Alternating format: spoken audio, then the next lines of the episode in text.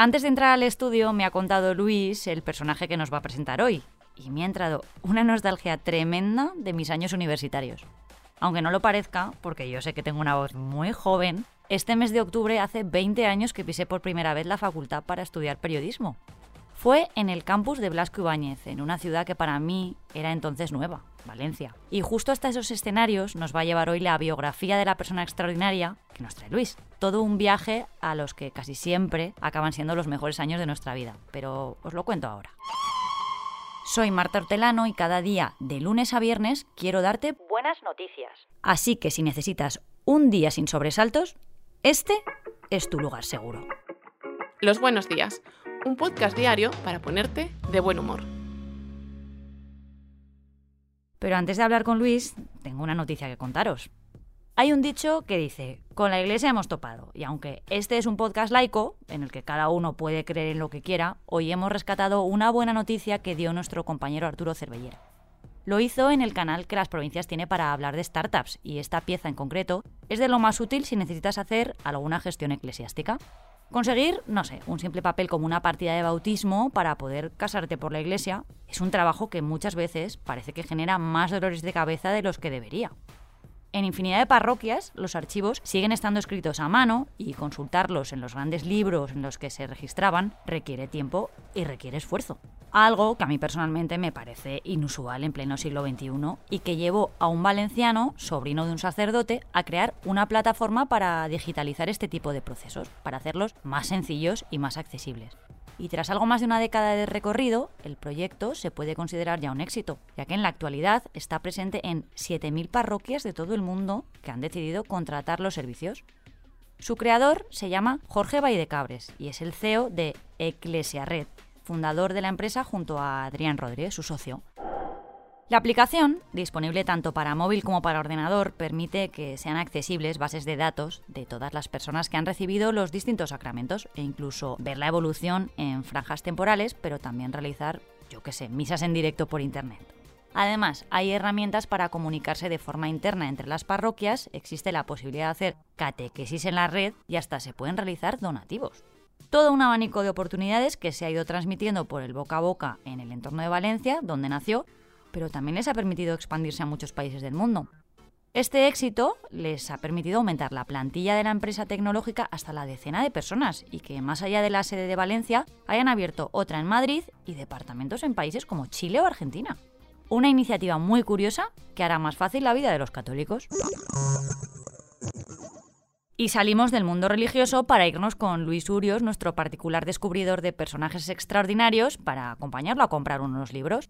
Luis, tú eres muy lector porque a mí ya no me caben más libros en mi casa. Hola Marta, pues la verdad es que sí. Y hoy te traigo a una persona extraordinaria que quizás algunos de nuestros oyentes conozcan de sobra. Sobre todo si son universitarios o viven por la zona de Blasco Ibáñez, en Valencia.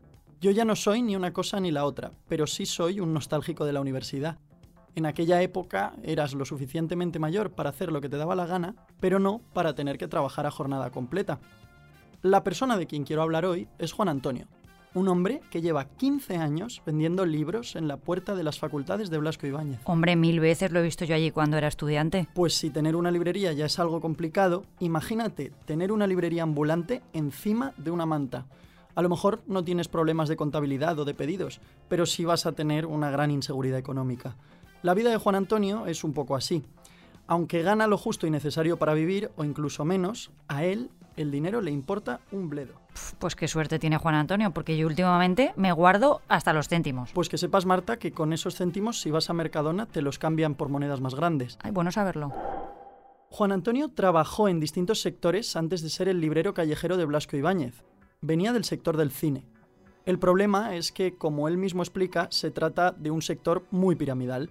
Y si algo detestó siempre Juan Antonio, eso es tener jefes. Palabras suyas literales, ni amo, ni rey, ni patrón. Él lo que quería en el fondo era ser libre. Esencialmente vendo libros porque decidí no trabajar para nadie y trabajar en libertad con algo que me encanta, que vivo y que disfruto, que es la lectura, yo creo que es lo mejor que he podido hacer en los últimos años. Un día decidió pasarse por la facultad con 15 libros en una mochila. Plantó allí su tenderete y la cosa fue bien, así que decidió volver al día siguiente. Un día, una semana, un año y una década y media después, Juan Antonio continúa en ese lugar por el que una mañana decidió pasarse solo por probar. Es curioso cómo a veces la decisión más pequeña del mundo puede cambiarlo todo. Y bueno, ¿qué es lo que más vende Juan Antonio? Pues es curioso, porque esto se lo he preguntado en dos ocasiones. La primera, cuando era estudiante, y la segunda, hace pocos días. Y la respuesta ha sido exactamente la misma. Lo que más vende es 1984 y El Principito. Y después, en menor medida, vende mucho Lolita de Nabokov y algunas novelas de Miguel Delibes, de Camus y de Cortázar. Oye, qué cliente la más clásica para ser tan joven. ¿Tú alguna vez le has comprado algo? Pues yo recuerdo, Marta, haberle comprado Rayuela de Cortázar y El perfume de Patrick Suskind. Ten en cuenta que solo vende clásicos. Y hay algo que desgraciadamente tampoco ha cambiado en estos tres años, y eso es la tendencia a la baja en las ventas. Hasta tal punto es así que este podría ser el último año en que Juan Antonio despliegue su manta. Aunque en cualquier caso no se le ve demasiado preocupado por esto. Cuando cuelgue la manta se irá a Colombia o África con alguna ONG. Ese es su plan.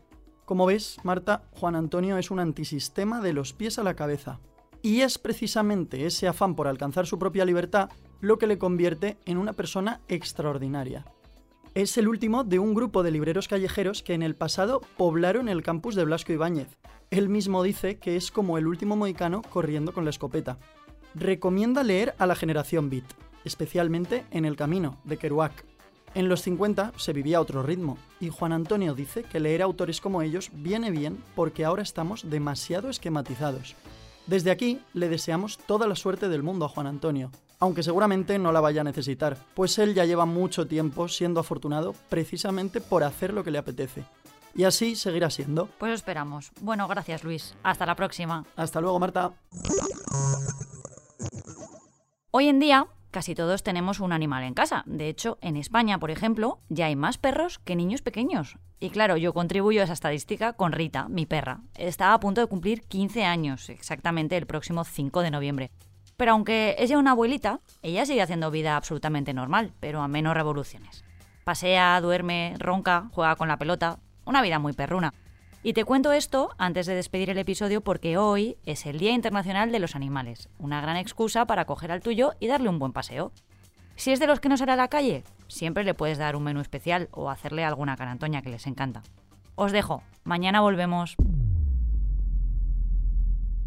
Muchas gracias por escucharnos y gracias a ti, Marta. ¿Qué va? Yo encantada.